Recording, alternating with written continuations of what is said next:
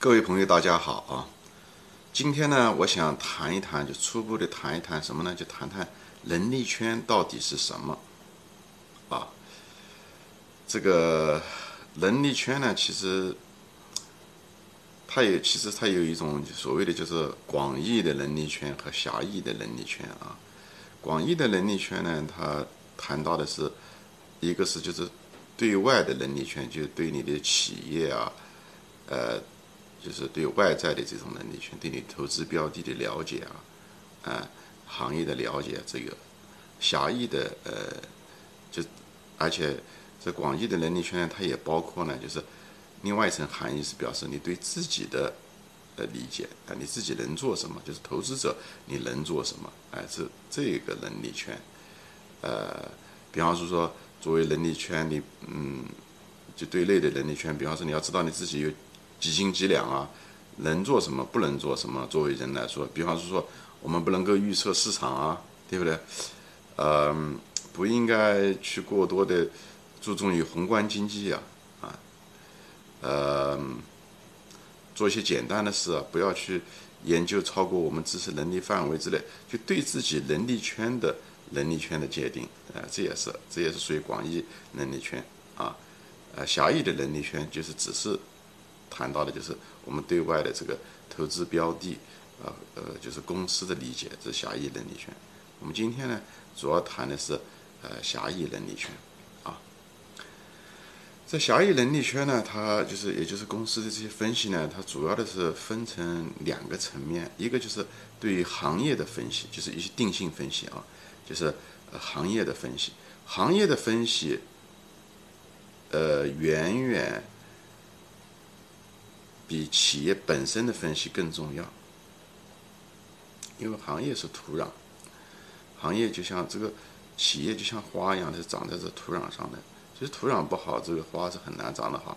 虽然，嗯，这个花的基因很好，就像一个呃非常好的一个呃鲜花，对不对？你把它栽在沙漠上，它也是死。再好的基因也没用啊。这也就是为什么很多管理层。好的管理层，这个在一个糟糕的行业企业也很难成为一个非常优秀的企业的原因也在这里啊。所以行业的分析，就大背景下这个行业的分析，是整个狭义能力圈这个投资这个公司研究的重中之重啊，可能超过百分之七十都是它，啊，取决于每个行业了啊。比方说，说行业分析包括一些什么呢？比方说，包括这个行业的，就是产品和服务的一些经济特征，对吧？这个它这个行业，呃，产品的这个特异性啊，对不对？比方是说，呃，讲的白了，就农业这个行业吧，它经济特征就不是，就差异性就是比较差。张家生产的苹果跟李家生产的苹果其实都差不多了，麦子，对不对？他家生产的跟他家生品种上有些差异，但是。差异性不大了，你很难要求高价，所以这个本身这个产品服务的这个差异性，对不对？那么，比方说卖酒，那么卖高粱酒跟干卖茅台酒，那差异就很大很大，对吧？所以这个产品本身带来的这种，呃，或者是服务本身带来的经济特性，这个是行业特性的一个很重要的一个方面啊。另外就是供需特征，就是呃。它这个供方对吧？你的呃，就也就是产业链了。这产业链里的谁呃处于控制局面？所以这个呃供需特征啊，还有呢就是行业内部的这个竞争格局，对吧？是寡头竞争呢，还是呃分散竞争呢？对吧？就是集中度的问题，这个很重要。这个跟将来的定价权啊都有关。所以竞争格局啊。还有就是所谓的进入门槛啊，进入门槛跟这个有关系，是吧？进入门槛低，竞争就越来越激烈，啊，呃，竞争门槛高的话，那相对来讲有一定的垄断权啊，讲白了就是垄断啊，垄断就是暴利啊，垄断就是利润，垄断就是可持续性啊。还有一个很重要的一个方面就是这个行业的生命阶段，对吧？它处于开始阶段啊，成长阶段啊，成熟阶段还是衰退阶段啊？即使是衰退，它是周期性的衰退啊，还是结构性的衰退啊，对吧？这个有关系。周期性去衰退，像比方说重金属啊，对不对？煤矿这可能是周期性的，呃呃，就是能源啊，这可能是周期性的，但是有可能是结构性的，对吧？比方说环保啊，以后咱们不用煤啊，这也可能是结构性的，对吧？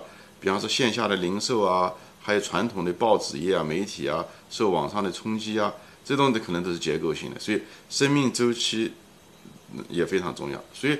这个行业分析大概就分成这四种啊，就呃产品服务本身的经济特性、供需产业链的特征、行业内的竞争格局，还有这个行业的这些生命阶段啊周期，嗯这些东西。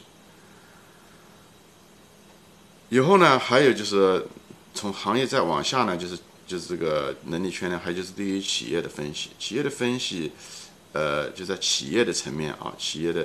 竞争力分析，对吧？它的呃生意模式是什么，对不对？呃，它的这个护城河是什么？等等这种，这是个竞争力的一个分析啊。它的成本优势也好，品牌优势也好，对不对？还有一些专利优势啊，对不对？网络有没有网络效应啊？像腾讯啊，它就有网络效应啊，等等这些东西。呃，甚至是管理层也是一个竞争力啊，嗯嗯，它的那个。对吧？管理层啊，企业文化啊，对不对？它这个股权文，嗯，等等激励机制啊，这些东西其实是非常重要的啊。还有呢，就是这个产品分析，就是这这公司有些什么产品啊，它是它的这个定价权怎么样啊？它的成本怎么样？它的规模怎么样？它的可持续性怎么样？等等这些产品。所以在这个层面啊，就是这企业分析大概就是这几种啊：竞争力分析、产品分析。还有一些软性的管理层啊，啊，企业文化分析等等这些东西啊，股权机制等等，这个是呢涉及到这个企业分析。那么这这两个基本上是定，就是你可以从定性的层面去来看来分析，看一些分析报告啊，看一些呃行业的研究报告啊，招股书啊，啊每年的年报啊这些东西，企业就是分析就每年的年报啊，对不对？招股书可能。呃，同行业之间的这些看都可以对行业分析啊，还有一些券商报告这些东西，你看多了以后，你对它会产生一定的认识，以后把它放在一个系统的框架里面，呃，这分成这两个层次：行业分析和企业分析，有它们之间一些什么关联？呃，企业主要的是行业对企业的影响啊，还有它的空间怎么样啊，等等这些东西都是涉及到。以后呢，你定性分析是能力圈的最主要的方面啊。那么，另外呢，就是定量分析，哎，这只是一个工具。比方说一些财务报表啊、年报啊这些东西，它是一个定量分析，它是一个在一个技术层面啊。以后我会专门谈主嗯一些技术层面的东西，就是财务报表的功能啊，它一些主要的重要的项目啊这些东西啊。嗯，定量分析财务报表，它分析它好就好在说它有数据。数据，所以它可以让你去衡量这个企业的风险，对吧？嗯，通过财务一些指标啊，知道它的风险，这个负债率啊等等这些东西，呃，偿还能力啊等等这些东西，它有一定的这个对企业的风险。我讲过，我们投资风险第一啊。另外呢，就是它这个资产的质量怎么样啊？通过，呃，那个这些就是呃，资产质量怎么样？有它的盈利能力怎么样，对吧？这些东西都通过各种的这个利润表啊，这些东西都可以知道，有它的周转率，对不对？资产的这个利用效率等等这些东西都是很重要。有通过你还可以知道它这个企业的经营的变化是增长啊，还是增长多少啊，还是怎样，都可以通过数据的形式都能知道啊。就是呃，这个财务分析还是一个很大的一块，但但它主要的是工具啊，它主要是工具，它是为定性服务的，在啊。嗯，也很重要，但是是为定性服务，它层次是相对来讲比较低，但是是一个基础，是一个非常重，它是为了定性分析服务的，所以呢，呃，每个指标你都是可以通过同行业之间的比较啊，你知道它的竞争优势怎么样啊，在行业内的竞争优势护城河怎么样，对吧？嗯，它无论是它的增长也好，利润率也好，周转率也好，对不对？都可以分析出来，你还可以纵向的比较啊，对不对？就是这个企业今年跟去年比啊，怎么样？它的这个毛利率变化怎么样啊？这些东西你会发现企业经营本身的变化，哎，因为这些东西都会将来都会涉及到估值，对吧？所以呢，定性和定量这两个东西啊，他们之间可以互相印证的。比方说，人家讲啊，这个企业很赚钱，很赚钱，对不对？嗯，那么你就到财务报表中，你是能找到这个它的数据支持这个观点的事实啊。所以观点是观点，事实是事实。观点很可能是个定性的一个东西，但是它你可以算事实就是在财务报表中，你是能找到相对应的呃数据来支撑它这个观点。所以呢，财务报表的功能就在这个地方啊，主要的功能有个主要的功能就在这个地方。那么另外呢，就是说，呃，它也它想互相之间确认。比方说财务报表中它的毛利率很好，那你就得找出这背后的原因。对吧？它毛利率为什么好？它是因为定价权好呢？它有这个企业可以可以一直就是定的价格比别人高呢？它有品牌效应呢？还是因为它它有成本优势啊，或者是别的什么资源优势啊等等这些东西？这些东西你可以在你的定性的总结中、平时的研究中，你应该能找到它数据背后的原因啊。所以这两个东西是互相之间互相印证的。有结论，你应该有数据可以证明。